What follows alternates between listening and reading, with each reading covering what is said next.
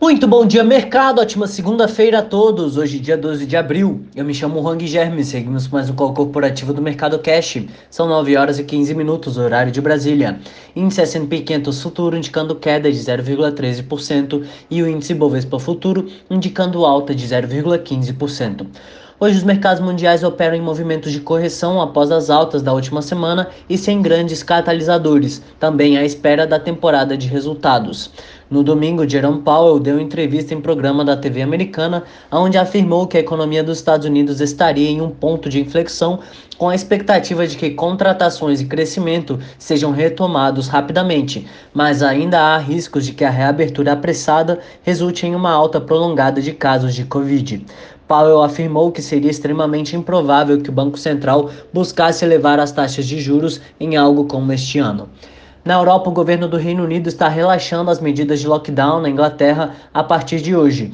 O governo, o governo está permitindo a reabertura das refeições a céu aberto, cabeleireiros, academias, lojas e atrações ao ar livre.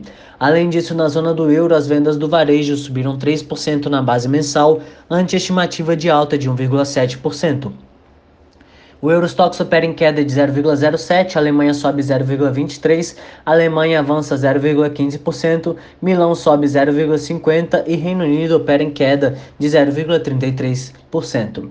No mercado asiático tiveram ah, em sua maioria perdas, com destaque para as ações indianas, que recuam em meio à ressurgência de Covid no país. Por outro lado, as ações da Alibaba subiram 6,51% na sessão. O regulador antitruste da, da China impôs uma multa equivalente a 2,8 bilhões de dólares contra o grupo por abuso de posição dominante sobre rivais e comerciantes em suas plataformas de comércio eletrônico.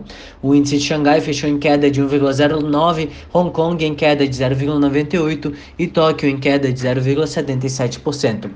Aqui no Brasil, sem grandes novidades sobre o impasse sobre a sanção do orçamento. O Valor Econômico informa que o governo elaborou um projeto de lei que retira travas da LDO que impediriam a reedição do bem e do Pronamp.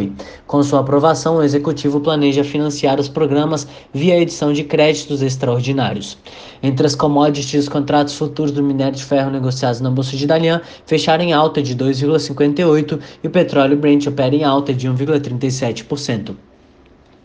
No cenário corporativo, temos notícias da Rap Vida e que o Conselho de Administração da Rap Vida aprovou na noite de domingo a realização de oferta pública de distribuição primária e secundária com lote de 133,3 milhões de ações ordinárias e a possibilidade de um lote adicional de 46,6 milhões de ações.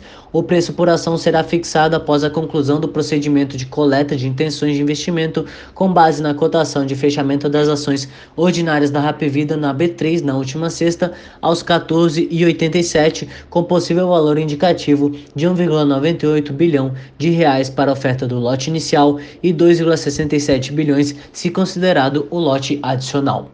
Allied. A ação da Allied extraia na B3 na sessão desta segunda-feira, com preço sendo definido a R$ 18,00 por ação. A companhia aprovou ainda aumento de capital de 180 milhões de reais.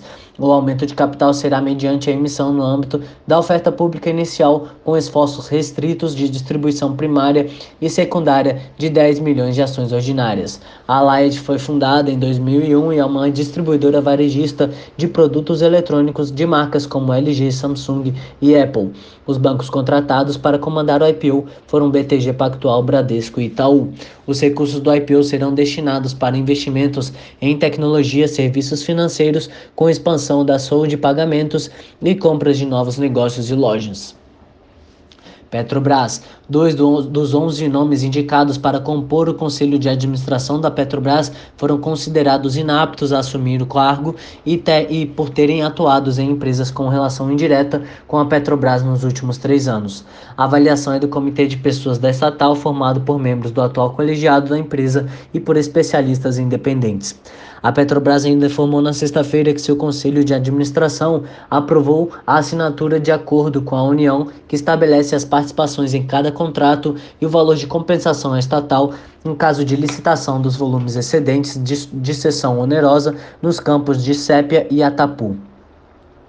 Vale. A Vale informou em comunicado que a Samarco Mineração ajuizou pedido de recuperação judicial perante a comarca de Belo Horizonte para evitar que ações iniciadas por credores afetem a capacidade da empresa de manter suas atividades.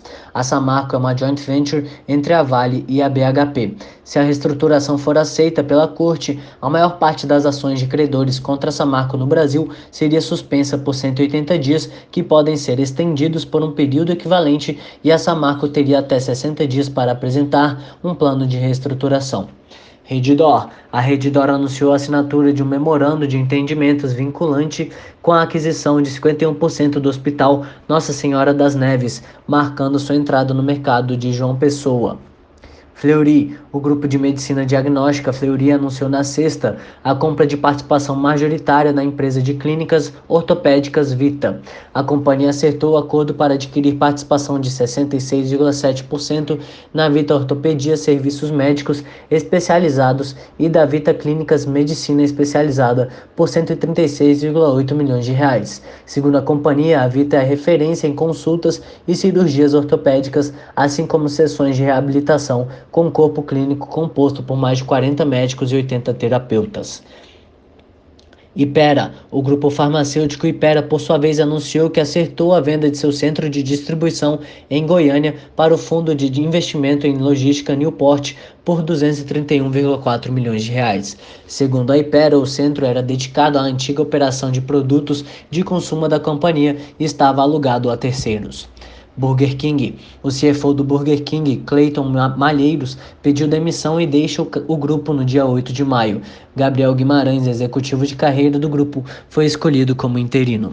Por hora, estas são as principais notícias. Desejo a todos um excelente dia e ótimos negócios. Um forte abraço.